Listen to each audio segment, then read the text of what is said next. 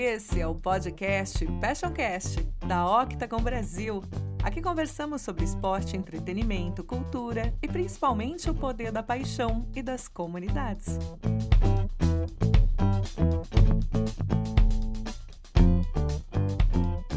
Olá a todos, é, sou Eduardo Baraldi, sou da Octagon Brasil e estou aqui para dar as boas-vindas a um elenco maravilhoso nesse sexto episódio de Passioncast, onde a gente vai continuar falando, claro, como sempre, de paixão, dessa vez de gastronomia. Né? Se para alguns comida é aquilo que vai sobre a nossa mesa e nos alimenta, para muitos outros é sinônimo de experiência, convivência, relaxamento, conexão e principalmente de negócio. E é exatamente o caso dos nossos três convidados de hoje.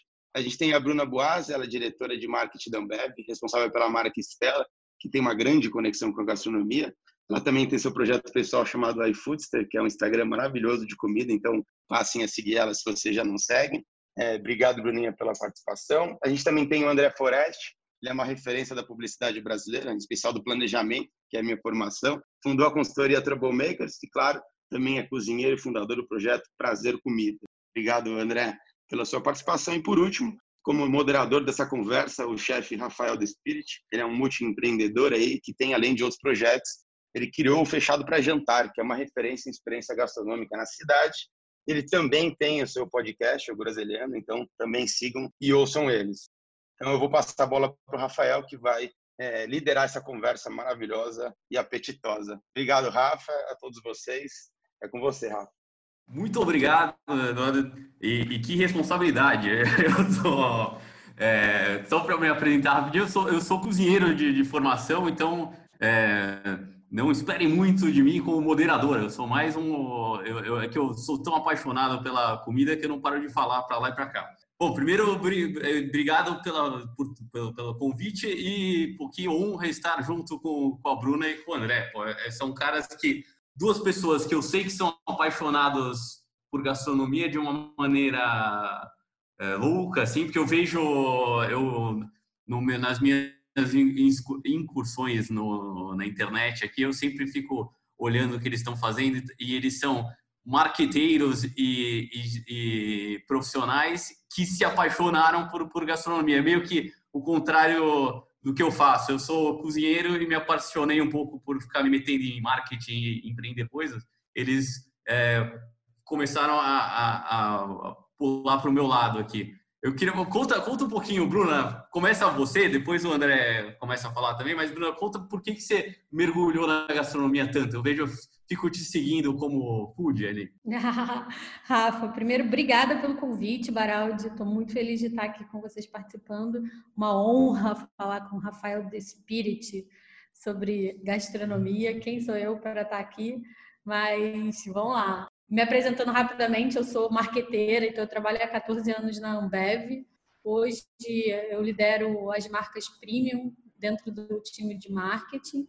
É, e a minha relação com comida, na real, assim, eu acho legal o, o, a introdução que o Baraldi fez sobre todas as formas que você se conecta com a comida, né? Que é seja funcional, de business, a convivência, a experiência, a conexão que ela gera, avaliando assim, eu acho que a minha, a minha relação com comida começou de trás para frente, eu acho. Acho que começou mais do ponto de vista de business e, e alimentação quando eu era muito pequena. Minha mãe é chefe, na verdade é cozinheira, né?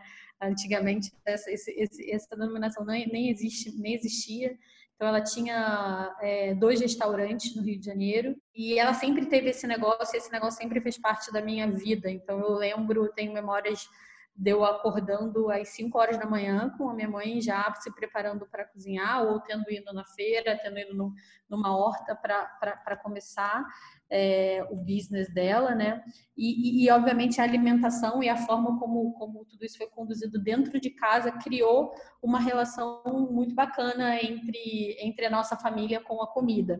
Óbvio que eu só fui realizar essa relação, que é uma relação que vai além do ponto de vista funcional, né? De você se alimentar, de você comer, mais para frente, quando você começa a entender que aquilo ali era só um catalisador é, de convivência, de experiência, que tem um significado muito maior do que você alimentar o corpo. Então, é, acho que a minha, minha relação começou aí. Depois, é, que esse entendimento chegou, eu acho que a, a, a relação evoluiu um pouco. Meu irmão mora há, quase sete anos em Paris e, e eu ia visitá-lo muito, né? Eu vou visitá-lo muito e todas as vezes que a gente ia, a, a, comida era um conector muito forte, tinha uma memória afetiva muito forte, então a gente sempre fazia um curso junto, que é o Ateliê des Chefs, e sempre se propunha a, a, conhecer lugares novos juntos e tudo mais, e, e foi daí que surgiu o iFoodster, porque é, acabava que eu conhecia esse interesse por conhecer novos lugares, comidas diferentes, essas conexões que as comidas tinham é, é, entre as pessoas, né, de, de, unir as pessoas. O meu irmão, meu irmão que trouxe isso falou: pô, você é a minha referência de lugares não descobertos é, mesmo em Paris, que eu que moro aqui, por que, você não, não, não, não cria um, um, conteúdo disso e tudo mais? E eu comecei a criar muito mais para os amigos e tal, e para a minha própria diversão. Depois disso, eu entrei, eu entrei é, dentro do universo pela, pela Ambev, né? Porque eu acho que Estela Atuar tem uma relação já muito próxima com esse universo de gastronomia, e para mim foi, foi muito legal virar diretora de marketing de uma marca que tem um passion point que traduz muito qual é a minha paixão. É, foi um presente para mim, então eu pude unir essas duas coisas.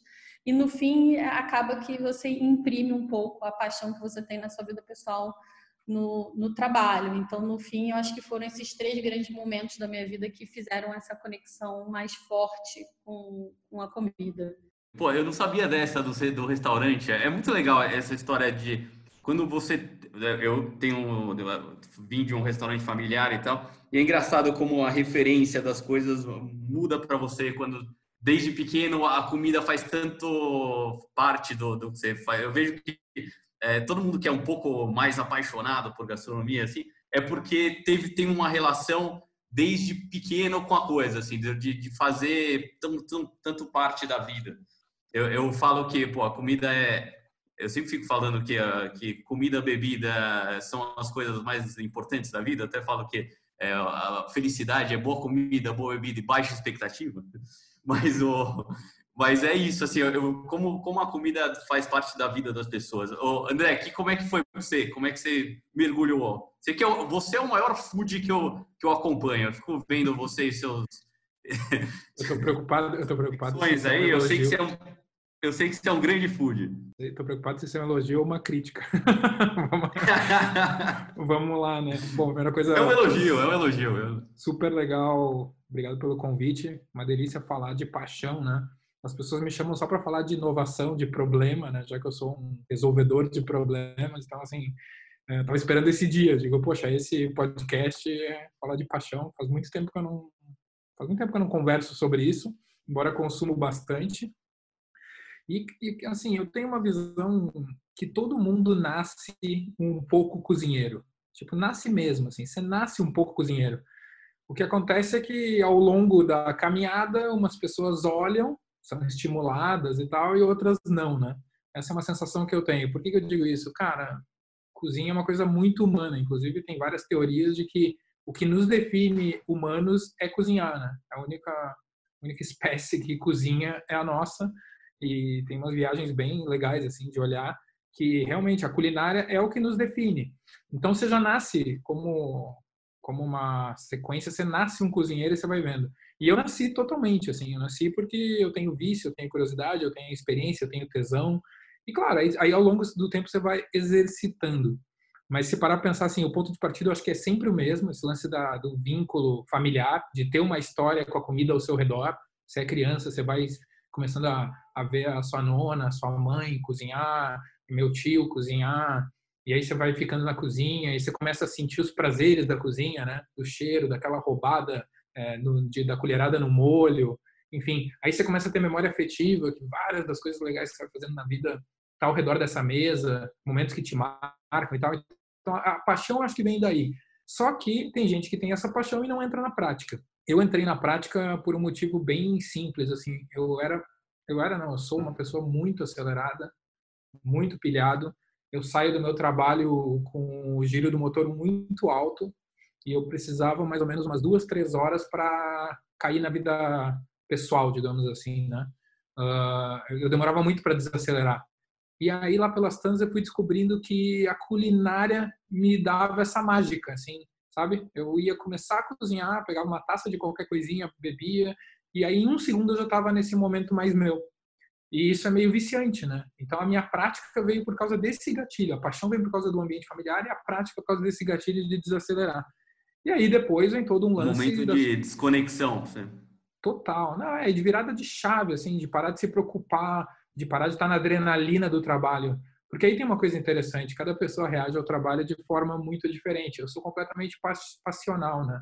Não à toa que hoje eu tenho uma empresa que chama Troublemakers, né? É, aliás, falando nisso, né, eu já vou quebrar um pouco essa lógica, porque eu não vou deixar ser só, você ser só o host, né? A gente está aqui para te ouvir bastante. acho que, Gra acho graças a Deus! Eu acho que, inclusive, tu tem mais para falar do que eu.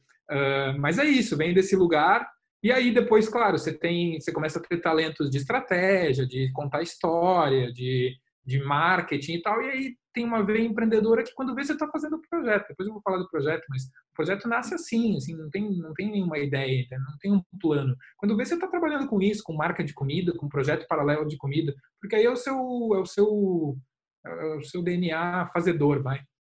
Só, um negócio que eu lembrei aqui que eu acho que é bom porque eu vou esquecer no meio do. Mas essa semana eu tava, eu fiz, a gente fez uma apresentação no Google lá no, no Google Academy que é para falar sobre o mercado e tal, e a gente, e aí uma, um dos estudos que o, que o pessoal do Google estava fazendo era falando sobre o que, que as pessoas estão fazendo em casa na quarentena, né? E como desconexão e assim, ah, é meditar, é fazer é, flexão de braço no, no, sofá, é sei lá, o, o, mil coisas que tinha e disparado, assim, disparado mesmo, cozinhar era um momento de desconexão de todo mundo.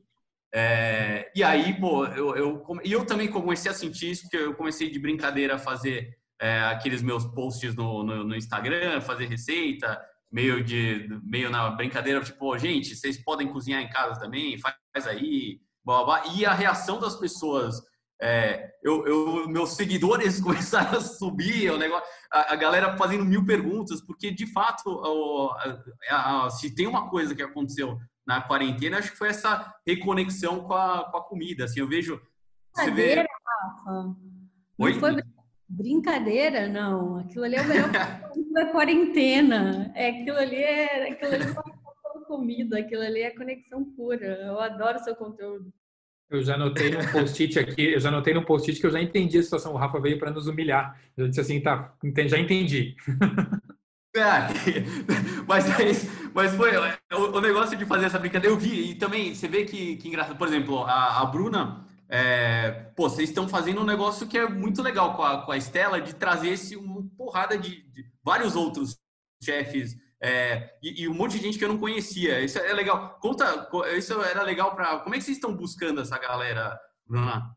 Ah, legal. Esse projeto é, é, é eu acho que começou assim que a, assim que a pandemia começou, né? A gente, eu até te liguei para perguntar é, qual era a tua qual era a tua perspectiva nesse sentido.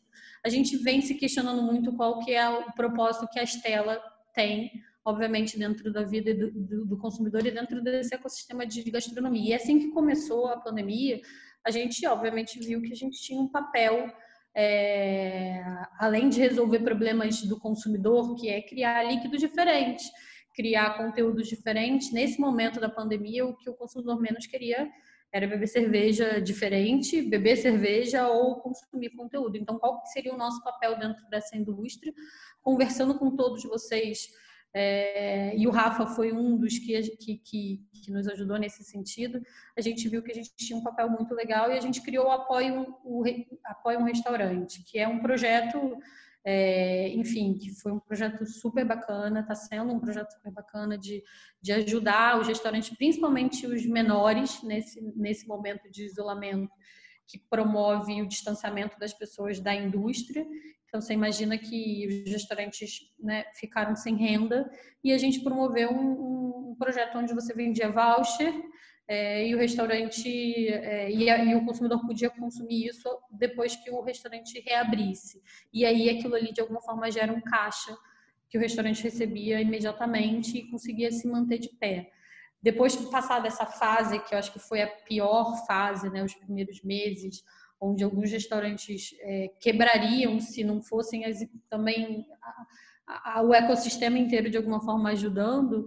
É, a gente, a, os próprios chefes também nos procuraram como é, uma forma de agradecer o público, né? Como é que a gente faz para para de alguma forma agradecer os consumidores que nos ajudaram e que estão nos ajudando nesse momento. E, e, a melhor forma é isso que você faz, né? Que é, um, que é um conteúdo que fala sobre você, sobre a sua comida, a sua forma de traduzir é, essa experiência, essa conexão com a comida, que vai muito além do, do, do, funcional, né? De você colocar três xícaras de farinha e, e, enfim, não é sobre o how to do it, né? Que é como fazer essa, essa comida e muito mais a conexão que as pessoas de alguma forma perderam nesse isolamento social. Então a gente. Não é só sobre a receita, né? Não é sobre a receita, exato, que foi isso que eu falei sobre o seu conteúdo, assim, vai muito além da receita, né? A receita, é, óbvio, a receita é incrível, ela é sempre incrível. Eu sempre tento fazer e nunca consigo, obviamente, fazer igual você faz no Fechado para Jantar, mas é muito além, assim, é um momento de, de interação, é um momento de, de, de socialização, de conexão, de você se, de ressignificar, inclusive, qual é o papel que a comida tem na, na, na sua vida, né?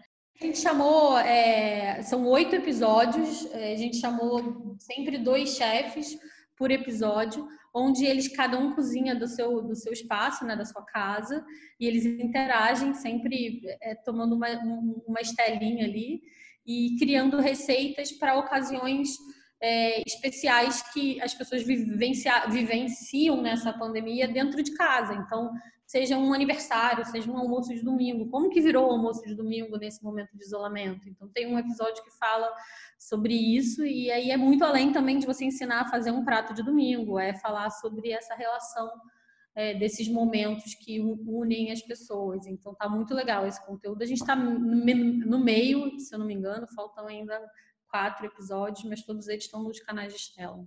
Sabe, um negócio que eu identifiquei um tempinho assim, que as pessoas, logo quando começou também, é, que as pessoas voltaram, fizeram essa reconexão, preciso cozinhar, e agora? É o medo que estava instaurado no ar, e eu acho que é um pouco por causa do, do, da profusão assim, dos reality shows, sabe? Daquele negócio de que tem que ser muito profissional e tal, e você tem que fazer um negócio. E aí eu acho que as pessoas começaram a ficar, adoravam ver, mas ficaram com medo de botar a mão na massa, assim. E, e aí, eu, assim, eu, eu falando minhas bobagens lá no, no, no, no Instagram e tal, falando, pessoal, olha, eu erro também, não sei o quê. E a, a, eu vi que a reação era, nossa, graças a Deus, eu posso errar. É muito louco. Desmistifica um pouco também a sensação de que comida boa é comida gourmetizada, é comida sofisticada, é comida inacessível, né? Que é, que é um pouco também do que a gente fala com, com Estela e, e, e por coincidência é um pouco do que direciona o meu próprio conteúdo pessoal, que não é mais sobre você sentar numa mesa com três, quatro garfos e, e, três, quatro tipos de prato e super sofisticado, inacessível. É, é, é sobre, às vezes, é sobre, é sobre fazer uma comida super simples, né? E, e aquilo ali tem um toque especial e, e já faz a ocasião ser especial. Não, ia só falar com relação à pandemia, que você, você falou, na, né? ah, na pandemia o pessoal está cozinhando mais. Mas acho que o, o buraco é bem, bem, mais embaixo, assim. O que eu sinto é que na pandemia a gente foi obrigado a desrobotizar, né? A vida moderna, ela é uma vida automática, sei lá, uma rotina pesada, o trabalho em primeiro lugar, a gente vive, assim, é o espírito do nosso tempo. E aí caiu a ficha do tipo assim, cara, uh, segura, dá uma segurada, foi uma segurada forçada, né? E aí quando a gente deu essa desrobotizada, a gente ficou mais sensível, a gente ficou mais, sei lá, mais desmontado, mais humano. E aí eu acho que a comida, quando a gente se sente mais humano, a comida entra como entra perfeito nesse contexto. Porque cara, um cheiro, um tocar o ingrediente, um cuidado para alguém, até o prazer que você tem, né, em fazer ou em comer, tipo, tá todo mundo um pouco uh, chateado, frustrado, sei lá, esperando, com medo. É, é, um, são micro momentos de cuidado e de prazer, né? E eu acho que, eu acho que é uma, é uma característica e, e atenção, muito humana. né?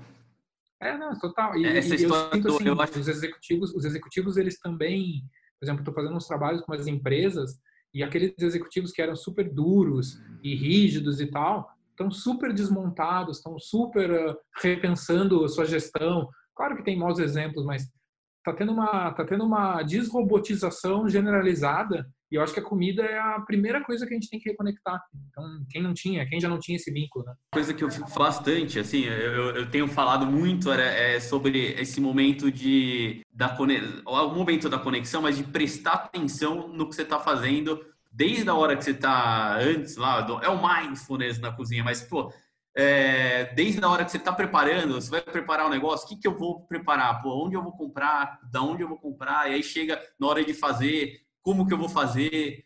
E na hora de comer, como que eu vou comer? E faz total diferença em tudo, em cada processo faz muita diferença. É, você ter atenção nas coisas, não comer. Porque eu, eu, me peguei, e olha que eu sou o Zé comida mesmo. Assim, toda comida para mim é. é eu, eu, acordo já pensando o que, que eu vou comer, que, por que, que eu vou comer, né? E, e eu me pegava vendo TED Talk, eu, respondendo WhatsApp e comendo qualquer coisa ao mesmo tempo, sabe?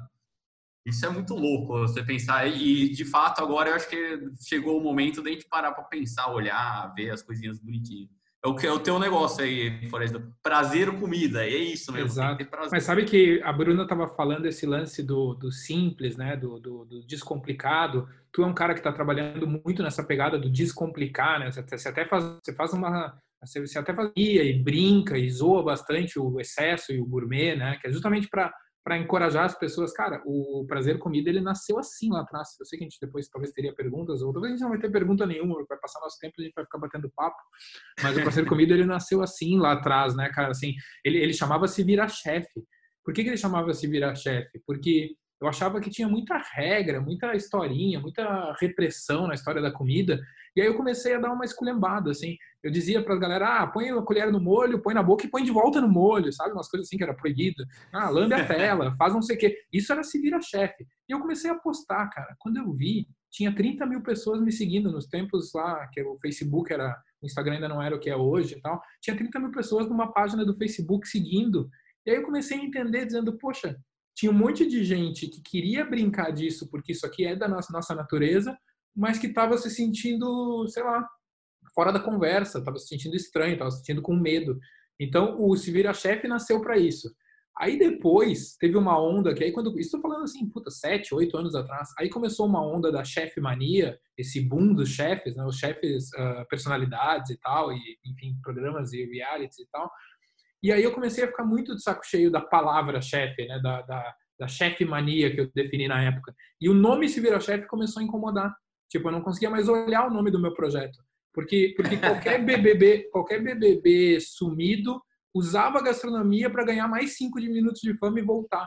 A gastronomia virou a capa da revista, deixou de ser a comida. E aí eu fiquei buscando uma, um, vai, um reposicionamento, se dá para chamar assim. E aí o prazer comida entrou nisso. Cara, não é, não é nem sobre o chefe. É tipo, a comida, a comida e o vínculo da gente com a comida, a comida protagonista e todos nós ao redor disso, sabe? Bem, bem nessa pegada assim do descomplicar. E, a, eu, e aí... eu vou pro, pro lado do, do, quando você fala isso do chefe, é engraçado porque assim, pro lado de quem é profissional da área, assim, de, foi houve dois momentos bem bem marcantes, assim, um, um momento que é, surgiu o chefe, acontecer tudo isso, foi fundamental para gente, porque pô, se não tivesse essa glamorização do chefe, o cara não ia ser. Eu, o meu, meu restaurante é de, da época do meu avô e tal. Meu avô, ele era o dono do restaurante, ninguém sabia quem era o chefe, ninguém tinha essa preocupação tão grande com a figura do cara, de domo e tal. E aí, de repente, teve o boom do glamour do chefe, que foi ótimo para todo mundo, porque eu, eu, saio da cozinha e, e, ganho os holofotes e tal. Só que aí, de repente, virou piada. E, tudo como tudo na vida começa a virar um negócio muito louco. Que, assim, teoricamente também, o chefe é um, é um, é um cargo, assim, do, do negócio, não é uma profissão. Então, o chefe é o cara que comanda uma cozinha. A profissão do cara é ser cozinheiro. Então, se eu não tenho uma equipe, uma cozinha, eu não sou chefe. Eu sou, tipo, é como se o cara fosse CEO sem, sem uma empresa, sabe? Uhum. É, não, mas virou meio bobo, né? Virou... E aí depois tem um, esse, virou aí o negócio todo mundo é chefe. Aí eu, eu, eu, sempre brinquei, eu brincava muito no, no, no Facebook, coisa que assim, todo mundo que eu conheço na rua que eu falo, o que, que você faz? Ah, eu, eu cozinho. Pô, mas meu primo também é chefe. Todo mundo é chefe. Eu sempre tenho um cara. E é muito legal, né, cara? É, é porque é essa, essa chefe mania, que na verdade é a parte da piada, é a segunda fase, eu acho que inclusive ferra uh, o trabalho seríssimo dos chefes que, cara, que dedicam uma vida nisso, né? No teu caso é mais que uma vida, uma vida do, do resto sim, da família sim. que vem vindo e vem passando, tipo assim. E aí, em um segundo, o BBB bota um avental e, sei lá, se chama de chefe. E aí tem uma outra consequência que é legal, eu já te vi falar disso, que eu acho que a gente pode até pensar juntos, é uh, chega uma hora que também esses, esses novos chefes ou esses novos cozinheiros que se dizem chefe, cara, eles começam a criar regras para tudo, né? Então, assim, o cara vai lá e diz que você, que tem 200 anos na cozinha, tá errado porque você fez um corte assim, um assado. Começa a virar uma, é quase uma regularização, uma normalização do certo e do errado uh, do negócio que é para ser mas é, prazeroso. Isso, eu acho, mas é isso, é um, é um negócio que tá, que vai, eu vejo uma tendência a, principalmente agora, é, com essa história do, do, do, com a pandemia e tal, com, com, a história da gente ficar em casa e da gente, o que você falou da gente ser mais humano, é, eu tenho visto e a cozinha é ótima para isso, que é um negócio de você admitir as fraquezas. Uhum. Ninguém mais quer saber do super cara, o blogueiro perfeito, não sei o quê. Pô, eu quero saber de pessoas mais próximas a mim. Tanto é que tem aquele perfil lá, chefe na quarentena, que é um bando de cara fazendo tudo errado. E que, e que, e que, pô, é divertidíssimo. Então, porque, pô, é isso. A cozinha, eu fico batendo na tecla gente, é, a receita não é um negócio escrito na, na, pedra e tal. É, a receita é como se fosse o Waze. É um, só um caminho. Esse caminho aí você usa do jeito que você quiser. Se você quiser desviar para lá, desvia. Que eu, a galera manda assim: ah, mas eu posso substituir jaca por não sei o quê? Pode, mas vai mudar a receita inteira. Mas faz, testa, entendeu? Esse é o, é o negócio. O, acho que é meio por aí, deixar a coisa mais. E, e eu acho que isso é legal de, de, tudo. Eu tenho visto também essa relação das marcas se ligarem um pouco de que também tem que ser um pouco mais. É, mais humano, menos o chefão e mais a, um cara mais próximo das pessoas. Né? É, esse trabalho da Estela é basicamente isso, né? Eu cheguei a trabalhar em algumas marcas, trabalhei com Nissin Miojo. Aliás, é muito engraçado, a gente fez o dia do miojo, muito tempo atrás, assim, bem nesse comecinho que começou a história do chefe. E eu lembro que a gente ligou para um chefe, que eu não vou dizer quem foi, e o cara, cara, o cara me deu um sacode, porque ele achava um absurdo um chefe renomado mexer com miojo e tal, né? E foi muito interessante isso. Enfim, aí rolou, rolou um ano, rolou outro, porque a ideia era justamente essa, né? A ideia era justamente é, pensar, abrir, criar, comida é criatividade. Em paralelo tinha todo esse assunto de saudabilidade, a melhoria. Tipo, não era uma coisa inconsciente, era uma coisa que estava todo mundo sabendo o que estava fazendo e foi, foi. Cara, foi muito legal. Teve um ano, dois anos. No terceiro ano, o chefe ligou para participar. Tipo, em três anos mudou a perspectiva do, né, dessa posição intocável para uma posição um pouco mais experimental, digamos assim. É, mas é, é e, e, agora também uma coisa aqui que, eu, que a gente estava pensando, como a, é, as pessoas estão se unindo em temas, né? Agora na gastronomia, eu, essa semana eu fiz uma segunda, terça e quarta eu fiz uma aula de pão. Eu, eu sou meio eu tenho preguiça de pão, porque pão tem todo aquele negócio de mil horas de fermentação e, e não sei o que lá. Mas a, a, eu vejo, começo a ver assim, tem o, o grupinho do pão, o grupinho da cerveja, o grupinho, as pessoas começaram a se identificar ali com o que, que eu gosto. Eu gosto do pão, eu gosto do que. Você, lá no, no, no, teu. Você fala para alguém específico no Prazer Comida ou não? Em que sentido? Tipo, tem uns caras que falam, ah, não, você não manja nada, isso aqui, eu sou da galera do pão, você tá falando disso. Ah, cara, você, não. sente essas, ah, cara, na verdade, na verdade, assim, o, Prazer Comida chegou a um ponto que eu só uso para fazer as coisas que eu quero fazer. Às vezes eu nem discuto, sabe? Eu, tipo, sei lá. É, já, já não tenho muita. Já não tenho. Chegou um ponto que, sabe quando você relaxa, assim, quando você já, já fez tudo ali, você tá mais. Sei lá, ele tá ali para eu fazer as coisas que eu quero fazer. E, e, tanto que eu reduzi o papel dele. Hoje o papel do, do Prazer Comida é muito simples. O meu papel é só deixar as pessoas com vontade. Eu não vou ensinar ninguém, eu não ensino receita, eu não falo nada. Cara, eu deixo com vontade. Eu tento, eu tento fazer um negócio sensorial. Então eu boto aquela foto linda da coisa que eu cozinhei com uma, um texto que seja legal, que seja gostoso, e o resto é contigo. O Rafa ensina, a Estela vai lá e ensina, uh, os youtubers, os outros chefes tal. Enfim, cara, a gente fechou tanto o nosso papel que o nosso papel é só o gatilho. Ponto. Eu quero ser só o gatilho, porque também é o que eu consigo fazer, né? Nesse momento, assim, empreendendo e tal. Então, não tenho muito isso, assim, não, não tenho muita interação, não. Bruno, está por aí? Não? Estou por aqui.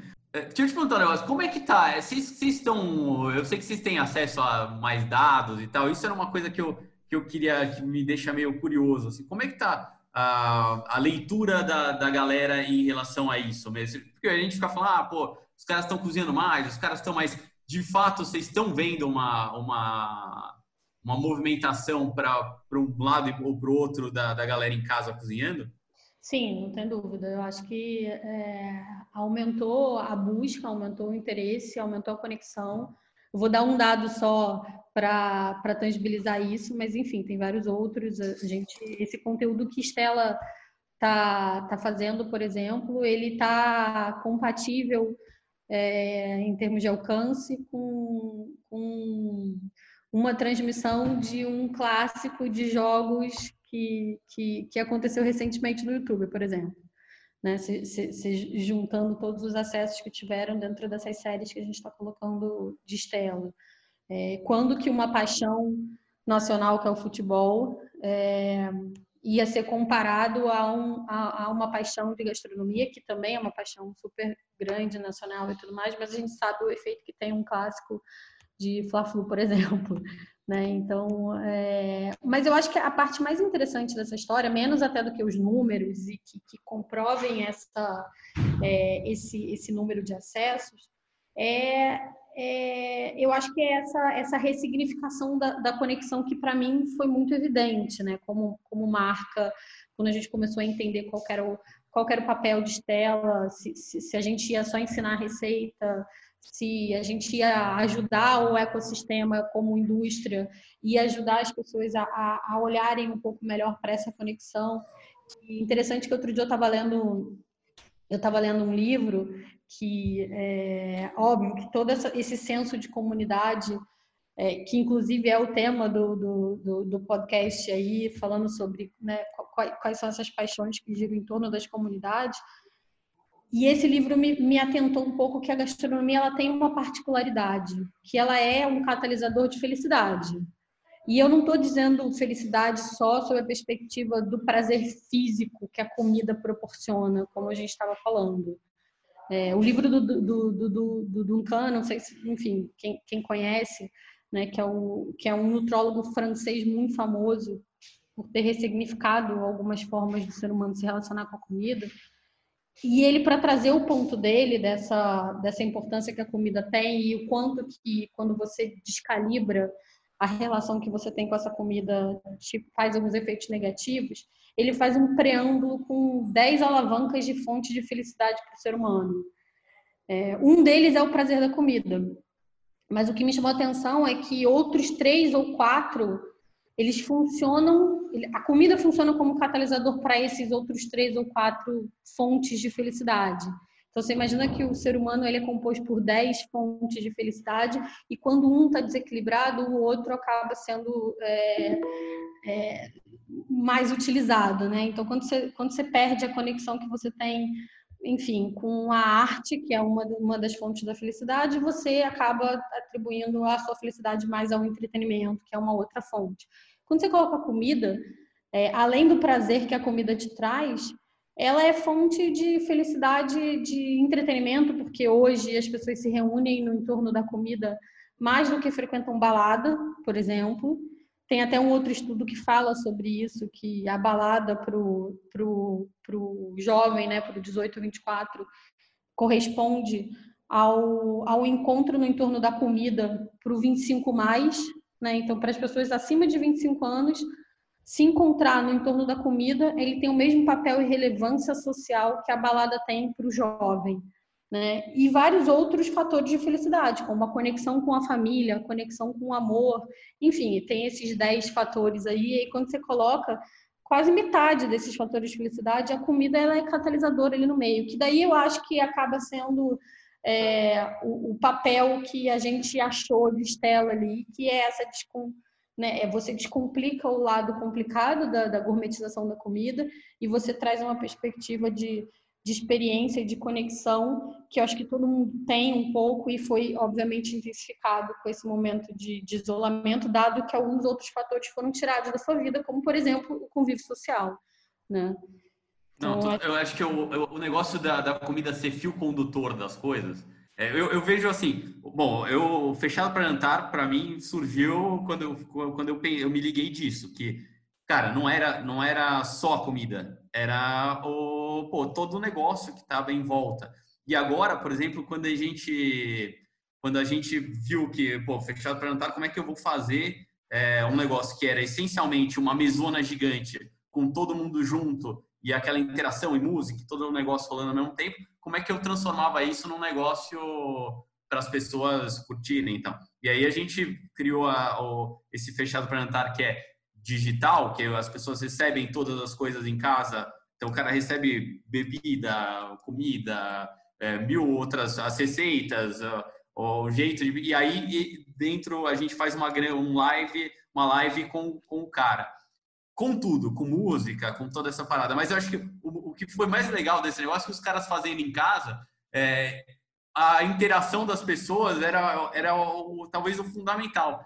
Porque o cara tava cozinhando, aí o cara ia falar, ei, você errou aí, não sei o quê. Aí um falava com o outro no, no, no chat. Então, aquilo, o, o papo era aquele, assim, tudo, todo mundo curtia em volta daquele negócio. Eu falo bastante assim, quando eu tô numa mesa de, de bar, quando tinha essas coisas, mas ó, eu tava na, na, mesa do bar e aí eu tô eu e um amigo meu que é advogado. Aí o cara fala, pô, o que você faz da vida? Ah, eu sou cozinheiro. Puta, adoro! Eu faço paleta de cordeiro, eu faço não sei Aí o cara, e você? Eu sou advogado. Ah, legal, bacana. Tipo, ninguém se importa, sabe?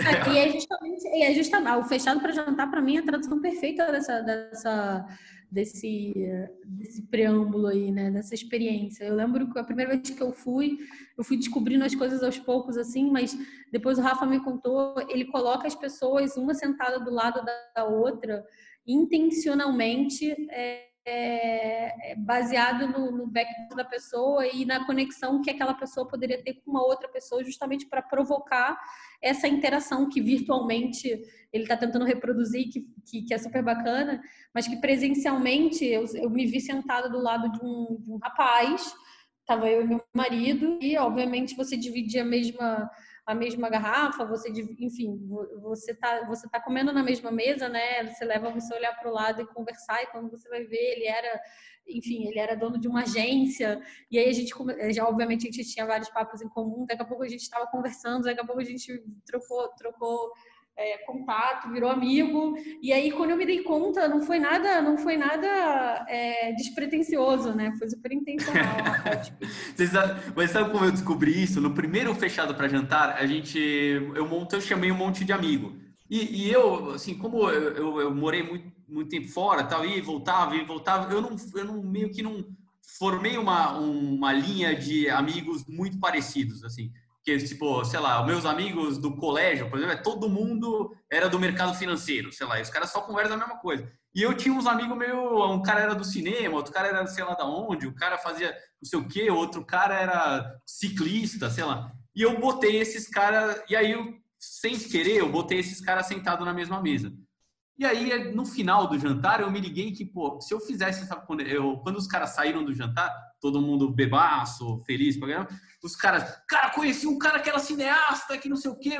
E aí eu comecei a me ligar, falei, cara, essa interação das pessoas talvez seja mais importante do que qualquer coisa dentro do, do que a gente está fazendo aqui, porque pô marca mais até do que né do que do que alguns outros fatores assim óbvio que a comida sempre é um é, é um protagonista da história mas e essa experiência por exemplo me marcou super que, que legal, que beleza. Muito né? legal, é muito legal ouvir vocês falar disso. Tipo, eu tô quase quieto aqui, eu vou mutar meu, meu microfone para sempre.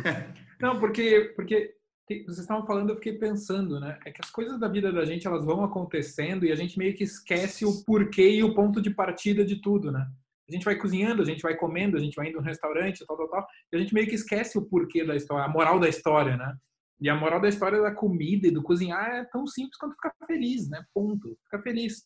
E comer melhor, né? Por consequência, comer melhor. Melhor de ser mais gostoso, melhor de tentar ser mais saudável, né? Menos na medida do possível, coisas é, que te fazem mal, industrializadas ou desequilibradas, sei lá. E, e, é muito bom ter marcas. Eu fiquei até com um pouco de saudade, assim, tempo que mexer muito próximo no dia a dia de marcas que mexem com a comida, né? Porque, porque meu, as pessoas estão muito mais abertas a, a essa conversa porque essa é uma conversa que faz sentido para elas, né? Os melhores momentos da vida de uma pessoa passa pela comida. Você pode lembrar aí, o primeiro encontro do, da pessoa que você casou, uma festa da família. Você vai, o que, que você faz quando você ganha uma promoção? Né? O que, que você faz quando você visita uma cidade que tem um amigo que mora lá? A comida está sempre ali, a comida está quase um espião né, desse momento, de todos os teus momentos bons.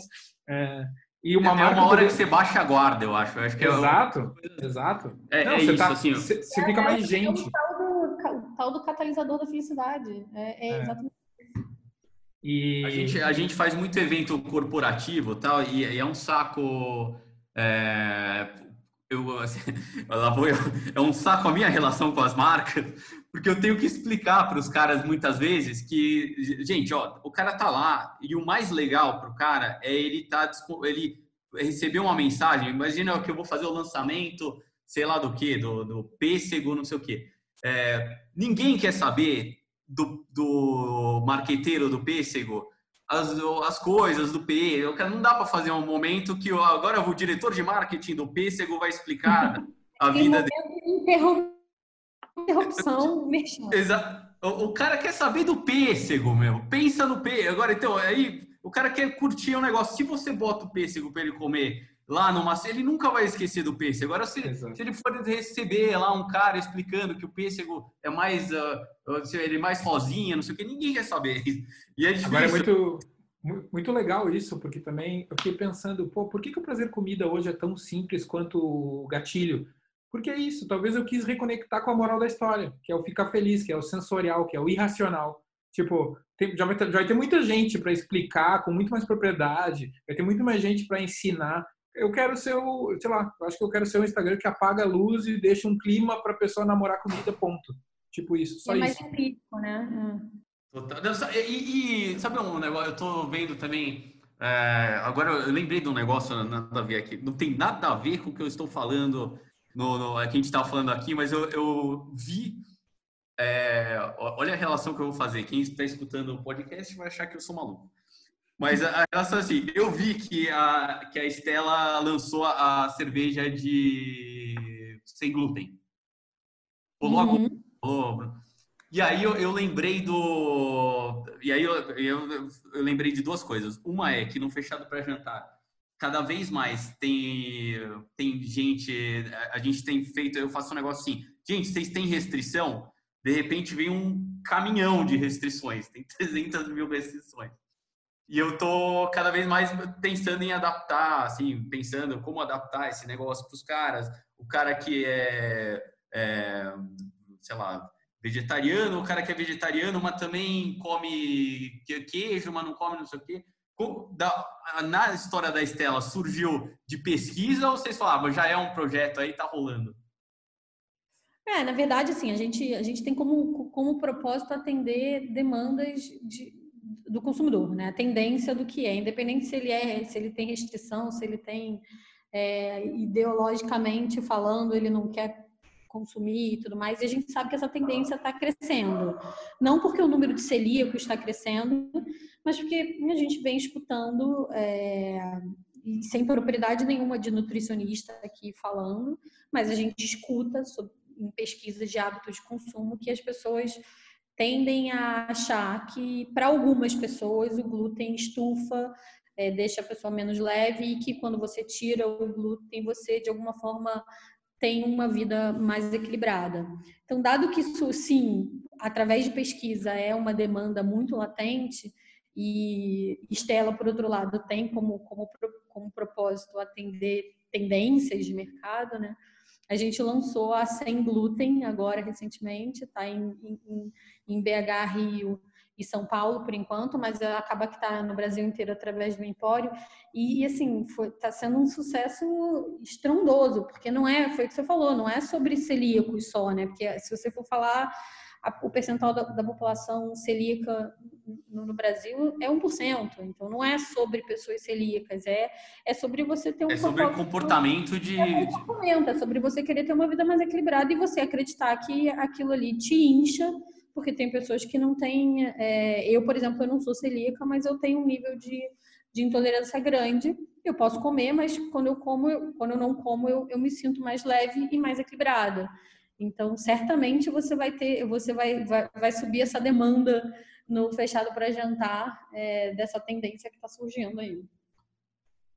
Não, eu tô, eu tô assim, eu, cada vez mais eu tô nessa noia de, de tentar entender o cara, o é, que, que os caras querem na verdade e por que que, quais são as movimentações do, do, do, do cara, o que, que eles estão pensando, o que, que o cara tá, é avocado agora, é sei lá o que agora, não que eu também, é, aquela história de.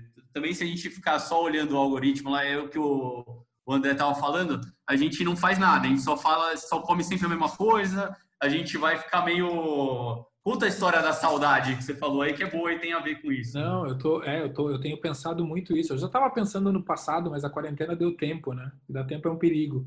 É, não, eu tô pensando assim, a gente está numa posição completamente passiva, né? Como audiência. Tipo, a gente está vivendo uma batalha de narrativa e vale para culinária, vale para gastronomia, mas vale para o mercado também, para o marketing. Não, é tipo assim, parece que tem que todo mundo ficar gritando, falando, porque senão ninguém é lembrado, né? De maneira geral é isso. Só que isso aí está invadindo o lado pessoal. Então, assim, a pessoa tá lá no Instagram, aí vê um stories de um amigo, e aí diz, puta, que saudade, cara, vamos tomar um chopp.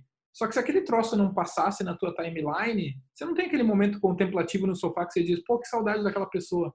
Então você virou meio refém da. É quase a, a varejização é, dos sentimentos, dos negócios. Você fica ali sentado e a propaganda que passa mais é a propaganda que as coisas vão acontecer.